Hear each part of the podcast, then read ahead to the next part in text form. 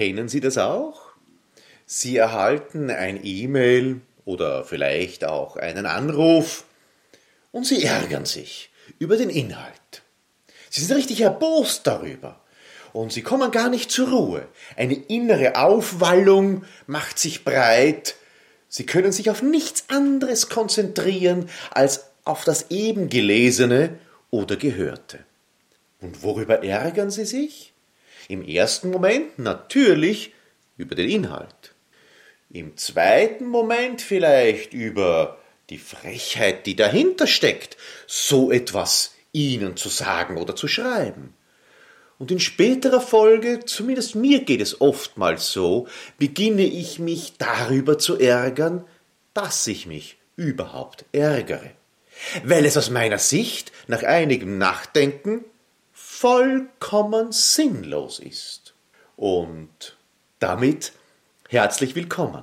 Herzlich willkommen in der Welt von mehr Wirksamkeit und weniger Stress. Herzlich willkommen in der Welt von Michael Holub. Sie hören einen Podcast zum Thema Resilienz. Wie Sie mehr Souveränität und Widerstandskraft auch in kritischen Situationen bekommen können.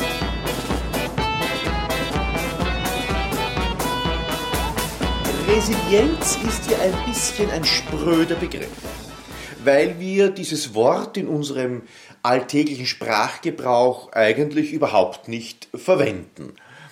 Und deshalb ist die Begriffsdefinition nicht ganz leicht. Es ist eine große Bandbreite. Es ist ein bisschen Widerstandskraft natürlich dabei, in Krisensituationen diese zu bewältigen. Es hat aber auch etwas zu tun mit Souveränität. Das heißt, souveräner Umgang mit Problemen und vielleicht auch Schicksalsschlägen. Es hat aber auch mit Veränderungskraft zu tun, das heißt, wie schnell boxen wir uns aus einer unangenehmen Situation wiederum heraus? Wie schnell kommen wir wiederum ins Handeln? Also eine sehr umfangreiche Gemengelage, wie man so schön sagt. Vielleicht lässt sich der Begriff Resilienz aber ganz einfach erklären an den sieben Faktoren, wo er festgemacht werden kann als Begriff. Und der erste Faktor ist Optimismus. Nun, da wird bei dem einen oder der anderen schon ein bisschen mulmig werden, weil es gibt ja diese Berufsoptimisten, die in jedem Problem eine Chance sehen, die überall das Positive sehen und mit einem Dauergrinsen durch die Welt gehen. Das ist damit nicht gemeint. Es ist eher der Zweckoptimismus gemeint. Das heißt zu sagen, grundsätzlich leben wir in einer tollen Welt. Also hier wir in Österreich, hier im Zentrum Europas. Mit allem Wenn und Aber, das heißt nicht, dass es keine Probleme gibt, aber im Großen und Ganzen können wir uns glücklich schätzen, wie wir unser Leben führen können. Das Glas, das wir vor uns finden, ist also zumindest halb voll. Ganz im Gegensatz zu jenen Menschen, die sich darauf konzentrieren zu erkennen, dass dasselbe Glas natürlich auch halb leer ist. Ich glaube, diese Form des Optimismus ist damit gemeint. Äh, die zweite Säule äh, der Resilienz ist Akzeptanz. Das heißt, wir müssen, wir sollten die Dinge, wie sie sind, akzeptieren. Sie sind. Vielleicht nicht einmal gut oder schlecht. Also es regnet. Das ist wertneutral. Das kommt nicht ganz darauf an, was ich vorhabe. Wenn ich einen Ausflug machen möchte mit den Kindern, dann ist Regen vielleicht nicht im ersten Moment hilfreich. Wenn ich hingegen das Gemüsebeet neu angelegt habe, dann erspare ich mir das Gießen. Ich akzeptiere das, was ist. Erst wenn ich akzeptiere, dass ich zum Beispiel, um etwas Unangenehmes vielleicht im ersten Moment zu nehmen, dass ich einen Job, den ich anstrebe, nie erreichen werde.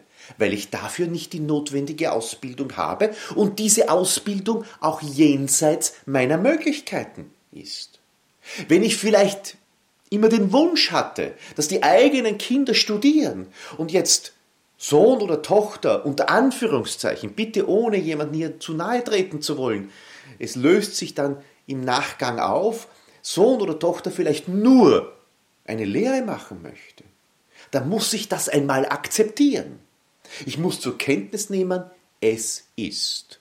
Und nicht gleich in die Bewertung hineingehen, ach, wie schlecht ist es, und dann vielleicht mit Pessimismus noch ein Schäufchen nachzulegen.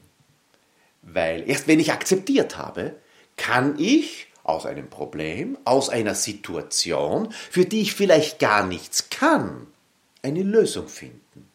Also ein Tornado ist über das Hausdach gefegt und hat es zum Teil abgedeckt. Da kann ich nichts dafür.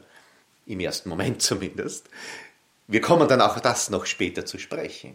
Aber es nützt mir nichts, wenn ich mich allzu lange damit beschäftige, dass das jetzt sehr schlecht war. Natürlich, das war nicht positiv, sondern ich muss ins Handeln kommen. Ich muss eine Lösung finden. Ich muss lösungsorientiert agieren.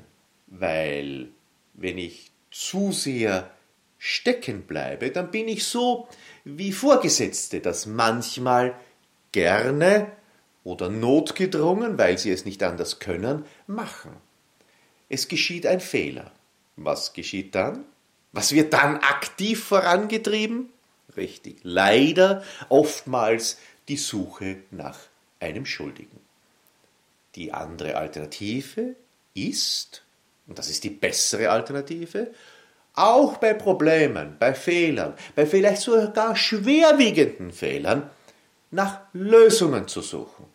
Und wenn es dann gelingt, mit demjenigen, der den Fehler verursacht hat, eine Lösung aufzubauen, dann ist allen geholfen, bis hin zur Situation, dass zukünftig frühzeitig über allfällig drohende Fehler bereits gesprochen wird. Also der lösungsorientierte Ansatz ist die dritte Säule der Resilienz. Die vierte Säule ist eine, die wir hier in Österreich und ganz besonders in Wien intensiv lernen müssen. Wir sind kein Opfer. Weder in der Geschichte noch in unserem täglichen Leben. Und selbst wenn wir tatsächlich aus unserer Wahrnehmung Opfer sind, also wir haben unser Auto geparkt und ein LKW hat die Kurve nicht ordentlich genommen und hat das parkende Auto fast komplett zerstört, dann können wir durch kurze Zeit sagen, jetzt sind wir aber wirklich Opfer der Umstände geworden, aber es hilft uns nicht weiter. Wir müssen diese Rolle des Opfers möglichst zügig verlassen. Das gilt für alle, ja nahezu für alle Schicksalsschläge, die uns ereilen. Wenn wir in der Opferrolle verharren, dann wird davon nichts besser.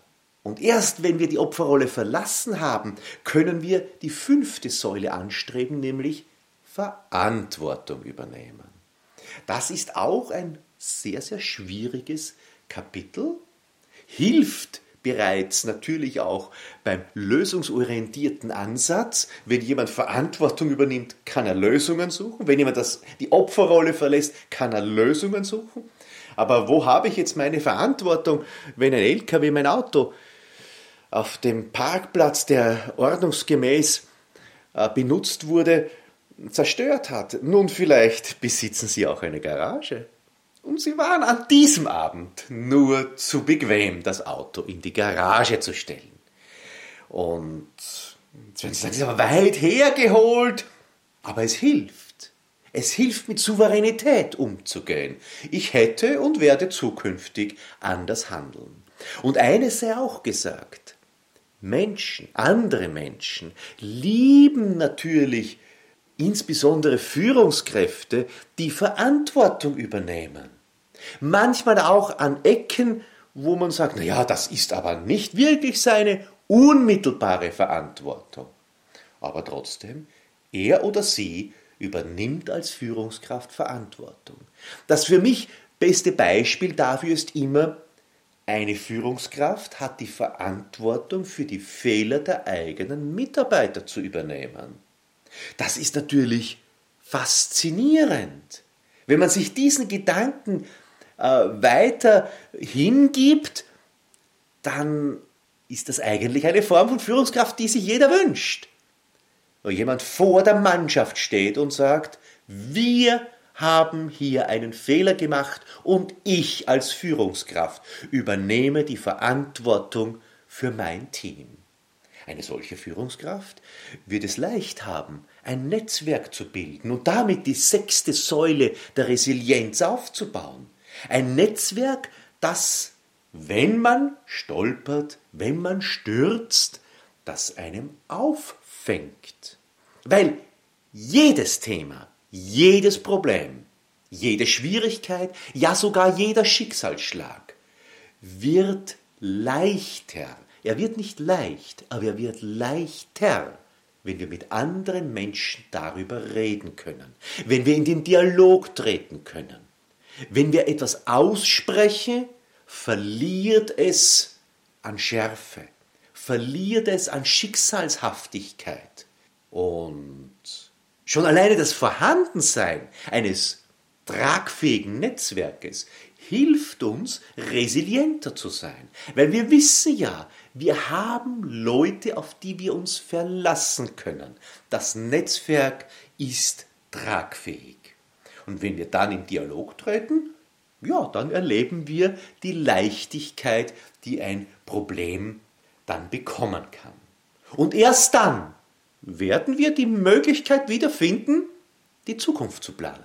Die Zukunft zu planen auf Basis ja, des lösungsorientierten Ansatzes, nachdem wir unsere Opferrolle verlassen haben, auf der neuen Basis eine neue Zukunft aufzubauen. Wir haben unseren Job verloren.